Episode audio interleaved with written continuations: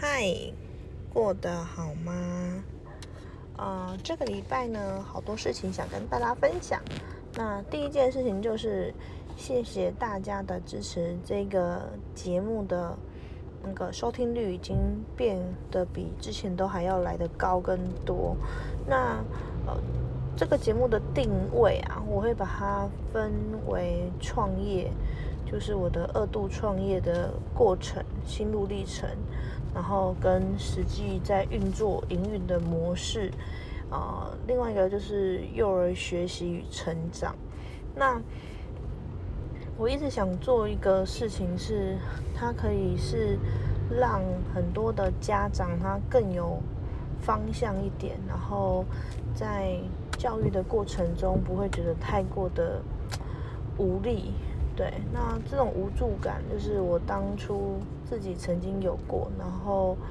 傻乎乎的什么都不知道，然后一路摸索而来。那如果你跟我一样的话，欢迎我们一起就是多多的讨论，然后一同成长与学习。好，事不宜迟，马上进入今天的主题。今天的主题是什么呢？就我很想跟大家分享我在面试的时候。呃，碰到一些面试者，他们会有一些的状况，然后我觉得蛮多都是，呃，可以从中学习的地方。第一个就是，呃，千万千万不要用制式的履历，就是你不要当漏一个呃人力银行呃的那种已经表格化，呃，上面就是你的 title，你的。呃，你的出生年月日啊，跟你的呃大学毕业、高中毕业、国中毕业等等的经历，跟最底下是你的工作经验，我觉得千万不要用这一种。那这个理由我等一下要跟你们说，然后也不要用那种便利商店呃空白的，然后自己用手填的，因为我觉得这种你去面试攻读生啊，假设你是只是去面试攻读生，嗯，可能是去手摇饮店啊，或者是 Seven 的呃一些超市、超商。那你可能用这个就好了。但是如果你今天是要去一间公司行号面试，或是一间外商公司，或是一间中资公司，不管是哪一种，你有要拿出这种履历，大家会傻眼，就是会觉得你也太不专业了吧？OK，所以第一个就是不要用自式履历，也不要用外面现成的履历。相反呢，你应该做什么？你应该要拿出你求学时做报告的精神，去帮自己做个履历。台湾的学生是这样，台湾的学生很在校期间应该都还蛮会做报告，蛮会做功课，蛮会写文章、写呃写报告的。可是不知道为什么出了社会以后啊，你就很很少有一个人就是会好好的正视自己的履历。我觉得履历是一个人他的。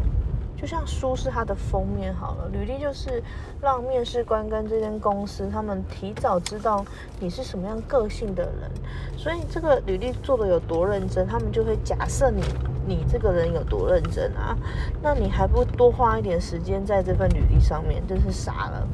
所以我觉得履历最重要的就是你要告诉大家你有什么样的能力。能力是很重要，就是呃，你有什么集战力？我即使进来这间公司，我马上可以提供公司我的我的呃我的 hard skill 是什么？我我很会，我很会推销，我很会行销，我很会呃应酬，我很会统筹帷幄。我的各种优点我可以写上去，跟一些我实际有的作品，比如说我曾经在嗯二零一八年，然后曾经主持过什么样的呃亚太区的会议。或者是我曾经在嗯新加坡出差的时候，协助当地的呃公司发发展了什么样的业务，这种东西都是要写出来，让大家知道你到底多厉害。就算没有，你也要想办法。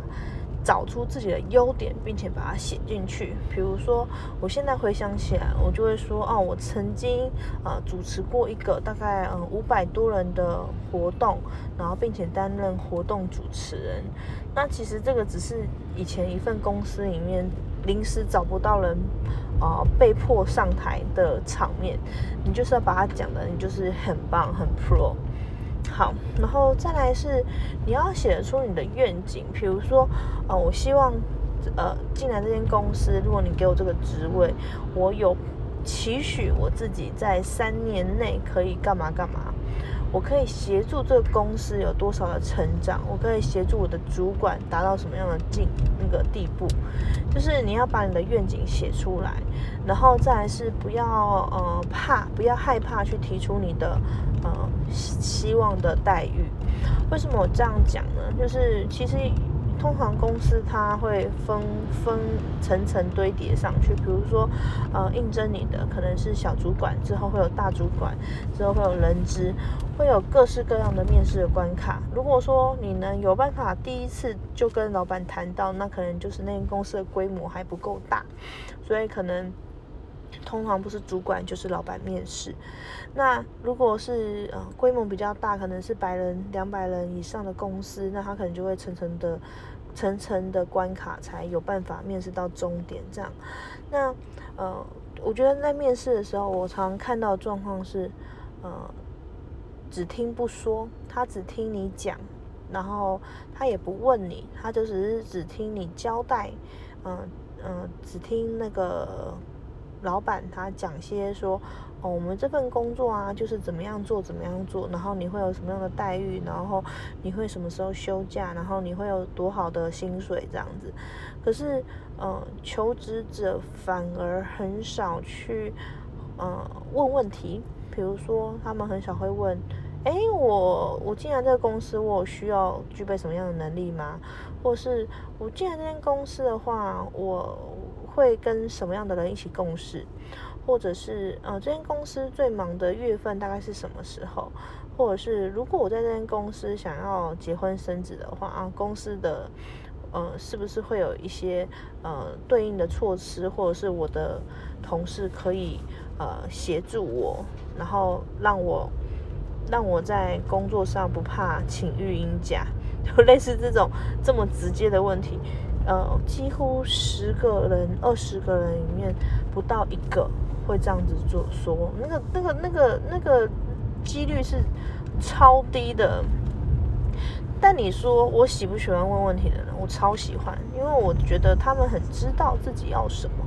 然后我也可以从呃谈话中我知道他到底适不适合这间公司，我需不需要留他，而不是我很像面试了以后，我发现我好像没面试一样，因为从头到尾都是我在讲话。哎，对啊，哎，那我想请问你上一份工作为什么离开的？就是不要说，千万不要说，嗯，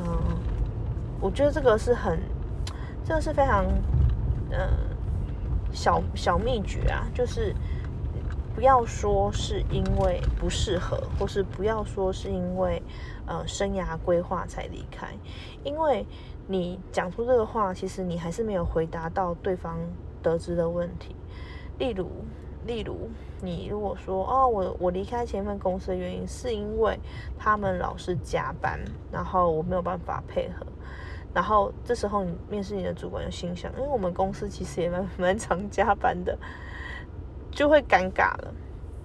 那第二个是，如果他问你说，哎，为什么你离职？你回答他，我跟同事相处的不来，所以我就离职了。他就觉得你是一个完全没办法解决问题的人，你就是只是因为自己的原原因就想要离开。那我会喜欢听到什么样的理由呢？比如说，他会说。哦，我在前一份公司我学到了什么样什么样的能力，但是我希望我自己还能做到什么样的程度，所以我跟我的主管讨论以后，呃，我们就是愉快的结束了合作关系，这是一种成熟的回答。那如果你的呃应对能力不够好的话，你很容易在这一题被。骗到，就是你很容易被讲出你的真心话。你的真心话会不会伤人？会伤人。那那这些呃比你更老、老谋深算的人，他们就会从中大概更知道你是有什么样底线的人。OK，好，所以以上上述的这些啊，不管是嗯，不管是呃面试的履历应该怎么样制作，然后不管是人家问你呃。有什么样的技能的时候，你要怎么样的回答，或者是人家问你为什么离职的时候，要如何的老实说但不伤人，等等等等的这些。然后我来讲几个，就是我比较有印象深刻的面试者好了，就是其中一个是，呃，他才刚毕业，然后但是我就非常非常喜欢他，因为他来的时候他穿的很正式，他穿一件嗯白色丝质的那种女女女性的衬衫，那他有点像雪纺纱那种。然后穿一件到大概到膝盖的呃窄裙，但不是不是黑裙，就是一件裙子，所以感觉蛮有气质的。然后化一点淡妆，然后绑绑一个很利落的马尾。